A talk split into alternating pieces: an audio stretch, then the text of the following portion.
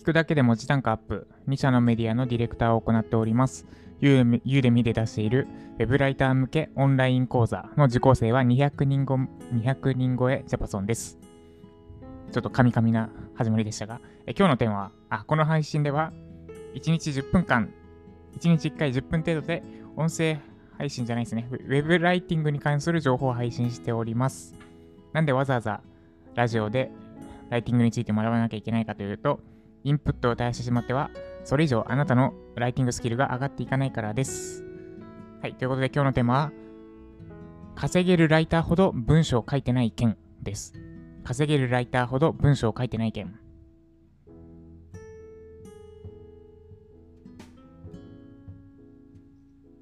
えー、もう記事書くとき、とえー、稼げるライターって文章を書くのがうまいんでしょって思ってませんか？そうではないです。稼げるライターほど実は文章を書いてないんですよというお話をしていきます。で情報伝達なんですけど、文章って実は最終手段です。この意識を持つだけであなたの文字単価アップにきっとつながります。文章は情報を伝える上での最終手段です。他の手段が使えるながら、そっちの方が読み手の負担が少なく済みます。具体例、あと文章以外を使った情報伝達の方法、3つの方法で文章について説明していきます。まず具体例からですね。私の実家に猫がいます。実は先日20歳を迎えました。と人間の年で20歳ですね。だ20年ですね。私が小6、12歳ぐらいからいるので、で今私32歳なので、ちょうど20年です。もう化け猫クラスなんですけど、普通にまだ元気でいます。で、めちゃくちゃ可愛いんですよ。えっと、アメリカンショートヘアっていう種類の猫で、えー、黒と白の縞模様って言ったら伝わりますかね。で、顔がちっちゃくてですね、もうメスなんですけど、私、うち、私、男4人兄弟なんですね。で、4人兄弟で、えー、実家にはメス猫が3匹いるっていう状態です。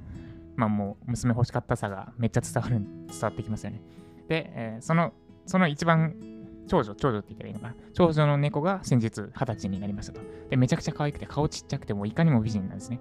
もう、なんだ、人間の目から見ても美人。他のアメリカンショートヘアのメス猫と比べてもどう見ても美人です。超可愛い。鳴き声も可愛い。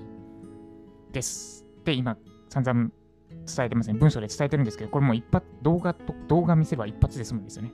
今言ったような顔がちっちゃくて美人で声が可愛いって。これが具体例一つ目です。ね、猫のこと、えー、文章で伝える、どんだけ伝えるよりも動画見せれば一発です。で、もう一つ事例。先日やった配信ですね。ワード音声読み上げ機能について。これめちゃくちゃ便利なんですよ。皆さん、ワードで文章校閲機能だけだと思ってませんか？文章構成機能だけだと思ってませんか？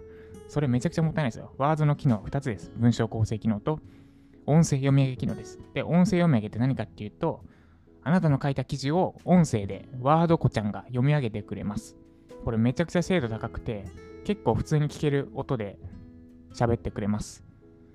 で、口頭で散々説明したとしますね。まあ、この説明自体はあってもいいんですが、この説明するよりも、ワードの音声配信、音声読み上げ機能すごいんですよ。聞いてみてください。どうぞ。例ですの連続。今日は晴れです。外に散歩に行く予定です。っていう風にもう実際に聞いてみてもらっちゃった方が早いですよね。今、ワードの音声名義機能について、まず最初に文章で散々説明しましたが、っていう風になことが言えますと。今2つ説明しました。二十歳になった我が実家の猫とワード音声読み上げ機能の2つですね。これ文章で説明するよりも実際の動画見せたり、あるいは実際に聞いてもらったりした方が圧倒的に情報量多いし、どっちの方があなたの負担少なかったですか？で、読み手にとってもどっちの方が負担少ないと思いますか？ですね。です。だから文章で説明するのって他に手段がない時の最終手段です。稼げる、稼げるライターさんほどそれを分かっていて、他の手段をたくさん記事内に盛り込もうとしています。で、いやいや、文章を使うなって言われても、じゃあどうすればいいの？ってところなんですけど、3つお伝えします。文章以外の情報伝達方法は大きく分けて3つです。1、箇条書き。2、図表。3、動画や音声です。1、箇条書きです。で、箇条書きは今私がやったようなところですね。まあ、リスな番号付きだったり、番号なしだったりあるんですけど、箇条書きっていうのは、今言った、ちょうど今言ったことです。文章以外の情報伝達の手段は3つあります。箇条書きと図表と動画や音声です。っていうのが文章。で、箇条書きの場合は、ちょっと頭の中で想像してください。ここ声で言ってるので、わかりにくいと思うんですが、頭の中で、点箇条書き、あ、1点箇条書き、2点図表、3動画や音声っていう風に箇条書きすることです。これ文章よりも負担が減ります。減って伝わりやすくなります。これが1つ目、箇条書き。で、2つ目、図表です。図や表を使える場所でたくさん盛り込みましょう。まあ、文章と組み合わせるとより効果的ですね。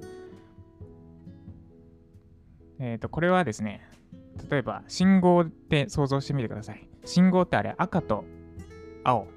まあ、み、み、緑色ですけど実際は赤と青じゃないですか。あれがどうですか？文字で進め、止まれって書いてあるだけだったら色なしで。めっちゃわかりにくいですよね。見て、え、ど、どっちだって。なんか、目がいい人じゃないと判断できないし。で、あれも図や表をうまく使ってるパターンですね。まあ、今回色でしたけど、赤は赤って色が止まれ、青が進めです。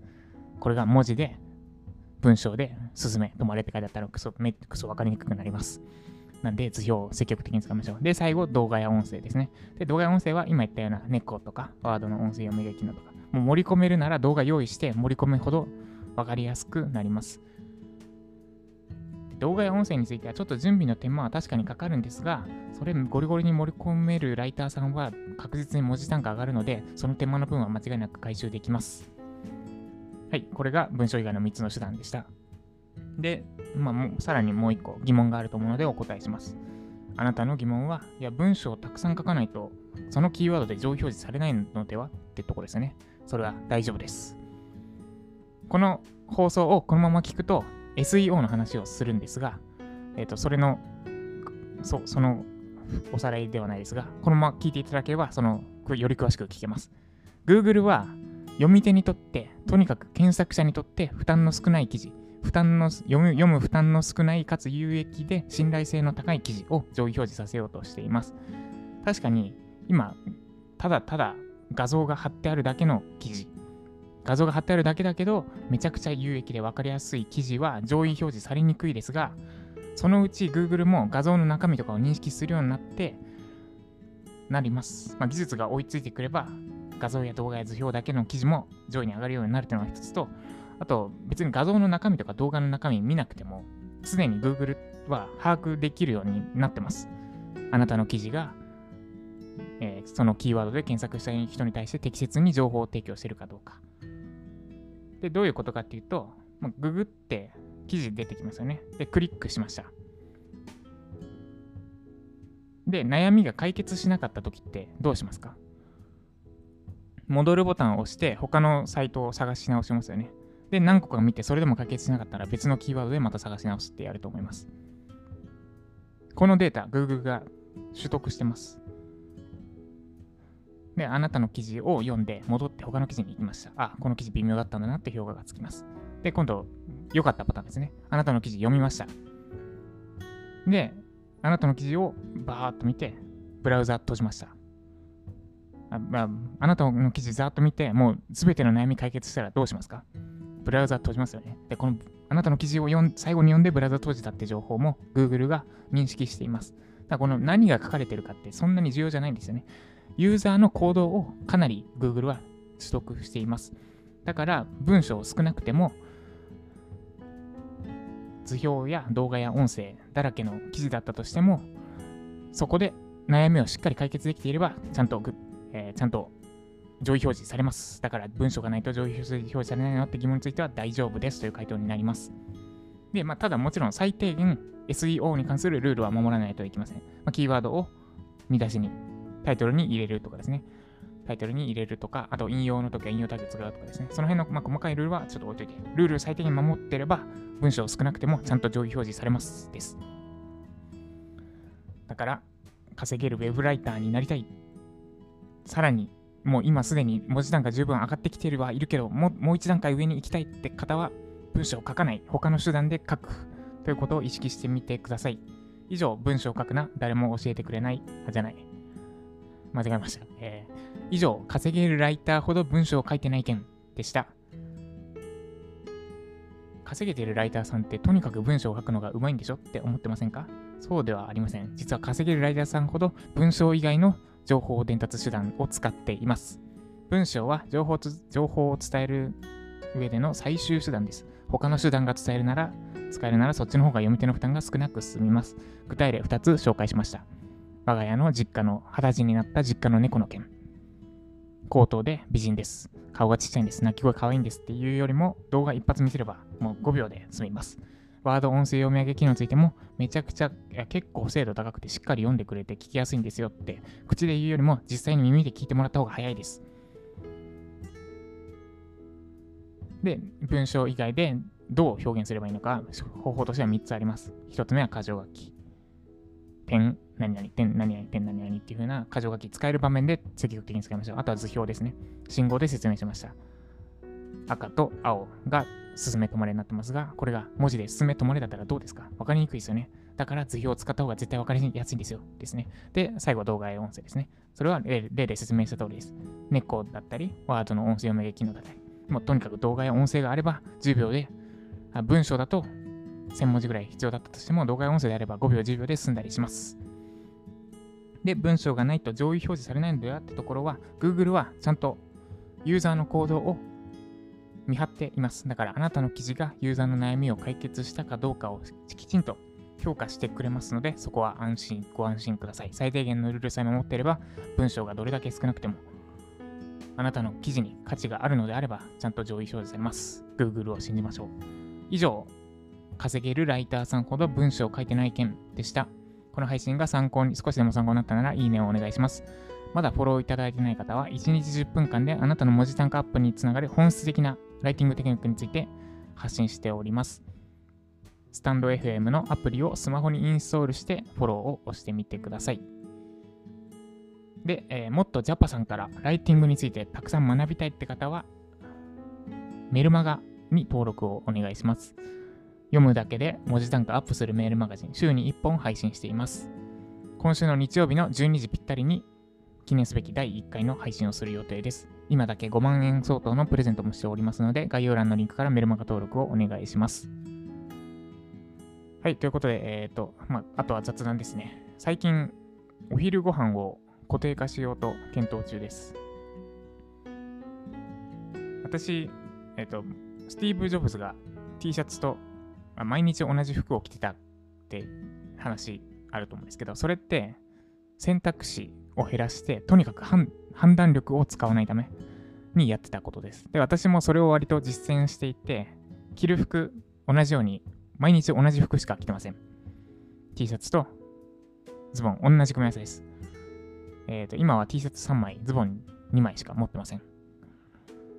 で、朝、朝何の服を着ようとするのかの判断を減らしてます。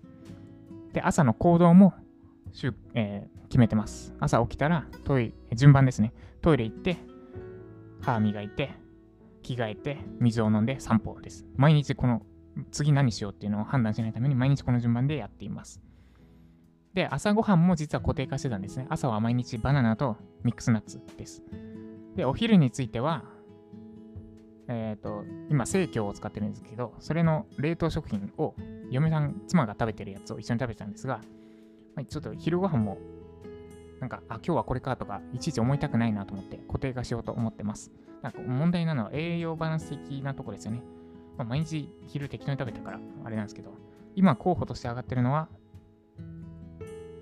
バナナですね。まあ朝も食ってるけど、バナナと、あと、シーチキンですね。シーチキンとさつまいも。あと玉ねぎかな。だ玉なんか野菜。だ野菜にシーチキンかけて、あとさつまいもとバナナと納豆とかな。ちょっと栄養がよくわからないな。まあ、その辺をちょっと今検討中です。ユーで見て栄養士さんの出している講座見たり、あとは食事系の本読んだりして、お昼の献立、毎日食べるお昼の献立を考え中です。そんなそんな、そんな毎日を過ごしております。はい、ということで、今日は金曜日ですね。今日は金曜日だけど、私は今日は久しぶりにちょっとエンジニア的な仕事をしようと思ってます。まあ、実はフリーランスエンジニアとしてもちょっと活動を続けていて、今はもう週2、3日ぐらい分しか働いてないんですけど、そっちの方がつい月末にためがちで、もうもうほぼ月末になりつつあるので、ちょっと今日中に片付けちゃおうと思って、今月分をエンジニアとしてやるつもりです。あなたはどんな一日を過ごすお過ごしでしょうか？では今日も頑張っていきましょう。以上、ジャパソンでした。